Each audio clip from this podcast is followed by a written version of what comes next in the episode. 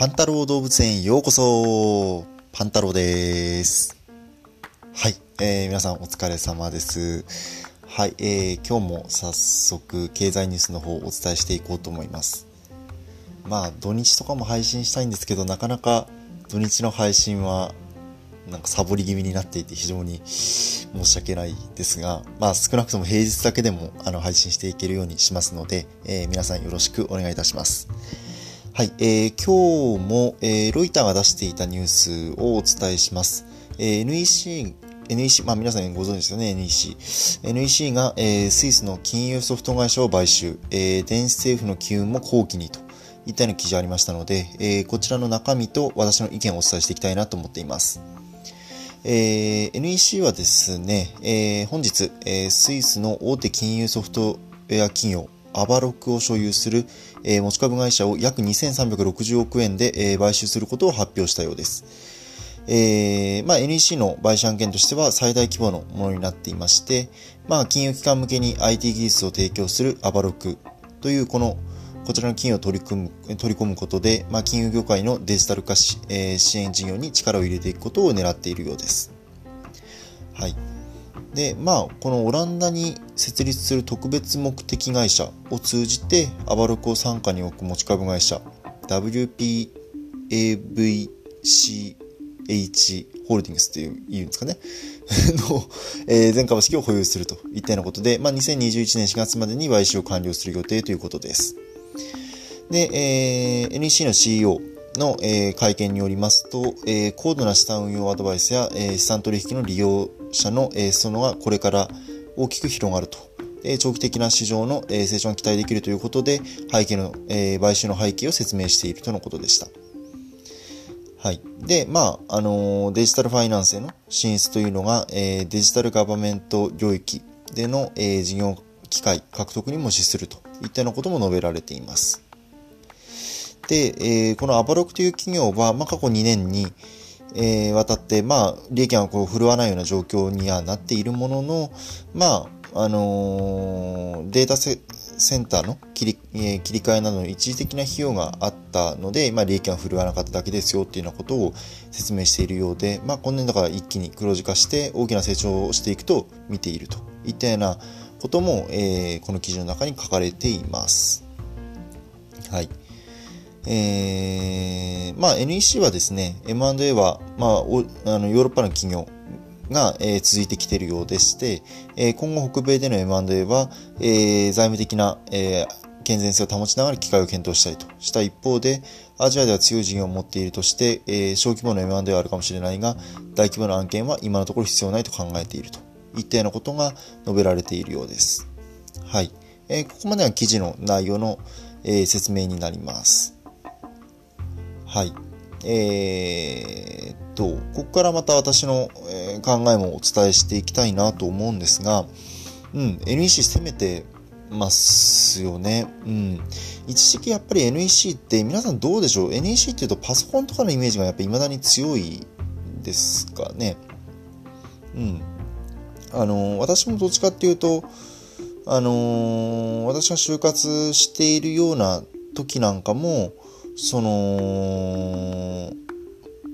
どちらかというと、そのパソコンとか、そっちの電子機器作る方のメーカーっていうようなイメージが強かったんですけど、あの、就活していろいろ話を聞いていくと、もう完全にこれ、あの、IT 企業、IT 企業っていうと何でも IT だろうって言われたらそこまでなんですけど、まあ、ソフトウェアを書いて、あの、まあ、SE とか抱えてで、ソフトウェアの開発とか、そんなのを行っていくという意味では、もうほぼほぼ電子機器メーカーというよりは、もう IT 企業、まあ、ソフトウェア企業みたいなそそんな感じの、えー色合いが非常に強くなってるんですよね。うん、でそういった中で、えー今の NEC の、あのー株価を見ても、あのー富士通とか日立とかと、え並んであの非常に、あの右肩上がりになっていて、まあ、他のあの製造業だけまあ、の、えー企業、まあ、具体的に言えば、パナソニックだとか、三菱電機だとか、そんなようなところに比べても、えーやはり成長しているなという気がしています。まあ、テレワークなんかも非常に NEC にとっても追い風になっていますよね。うん、というので、まあ、今回の買収も、まあ、なかなか NEC 攻めてるなという感じがしました。うん、でこれの背景にあるのは、まあ、皆さんもご存知の通り最近よく叫ばれているあのデジタルトランスフォーメーション、まあ、DX というようなあの略称で呼ばれていますが、えー、こちらをまあ政府がしんあの推進するといったような、あのー、発言が、あのー、ぼちぼちとやっぱり菅政権になってから特に見られるようになってきて、えー、DX 関係の、えー、事業をどんどんどんどん推進するといったような動きが見られているように思っています。でやっぱり金融システムとかは、まあ、政府が OK 出せば、まあ、今かかあんまりねこの政府がまあ、政府というか、まあ、金具体的には金融庁がね、結構こうやって金融関係では止めてる部分があるので、なかなか IT 企業のいろんな参,、えー、参入っていうのが見られない状況ではあるんですが、そこを一気に政府が、えー、動かし始めれば、あの市場が一気に広がるのでそういったところに向けてあの今から準備しておくというのはこれは非常にいい戦略なんじゃないのかなと個人的には思っています。しかしですねうーん。まあ私もこのアバロクという会社をねよく、あのー、知らないという部分とあとはまああの、財務諸表とか見ているわけじゃないので、何とも言えないところはあるんですが、まあデータセンターの切り替えなど一時的な費用があって、まあ過去2年、あの、振るわなかったといったようなことの説明をしているものの、やっぱりちょっと、赤字出してる企業赤字出してるかどうかあれですけど、まあ、利益を振るってない企業の買収っていうのはちょっと怖い部分がありますよね。というのも、まあ、ソフトバンクはそれで何回も失敗してるわけで、まあ、ウーバーもやって、あの、やってて失敗して、で、WeWork はもう大失敗なわけじゃないですか。うん、で、あのー、日本では確かにこのデジタルガバメントっていう領域ってまだまだこれからなのかもしれないんですけど、えー、ヨーロッパとかまあお隣中国韓国とかってもうさらに先を行ってるわけなんですよね。でそういったようなことを考えた時に、まあ、今回もヨーロッパのこの企業買収ということですが、まあ、このタイミングでやって本当に大丈夫なのっていうところは気になるところはありますよね。うん、でまあそんなこと言ってたらいつまでたっても、あのー、発展していくこともできないのでこう攻めているのはよく見えるし、えそれに関してはすごく評価すべきなんだろうなと思うんですがその一方でこのまあコロナのねこういうタイミングで買収まあでも WeWork とかあんなところとはまあ全然形態が違うのでそこを横並びにして語るのは全く違うものの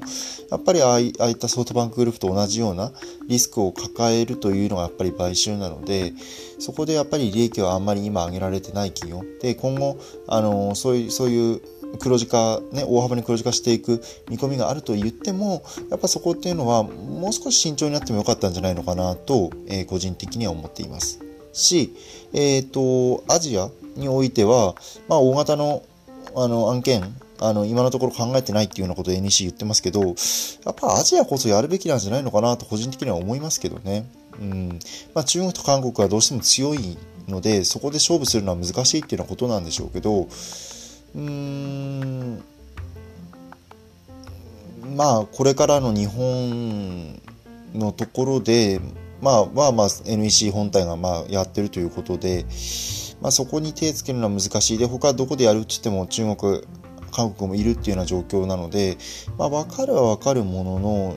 そこでの競争力ゼロになってしまうと結局日本だって乗っ取られますよね。日本であの NEC やろうと思ってることがやっぱアジアで幅利かせられないと、えー、そのまま中国と韓国が入ってきちゃったりとかっていうことも十分考えられるので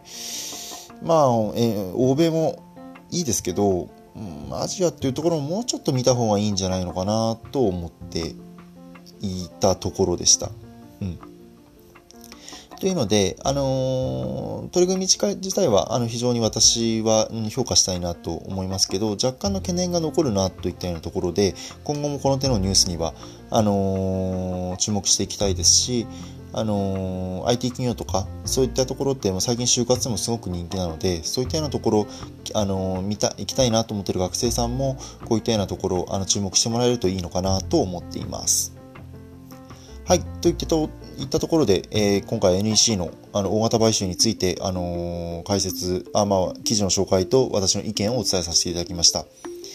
まあ、あの、これも、あの、一つの見方なので、まあ、こんな見方あるんだと言ったような程度に、あのー、程度で、まあ、皆さん、あの、インプットしてもらえればいいのかなと思っています。はい。えー、では、もう今日も10分以上話をしてしまいましたので、えー、今日はこれぐらいにしようかなと思っています。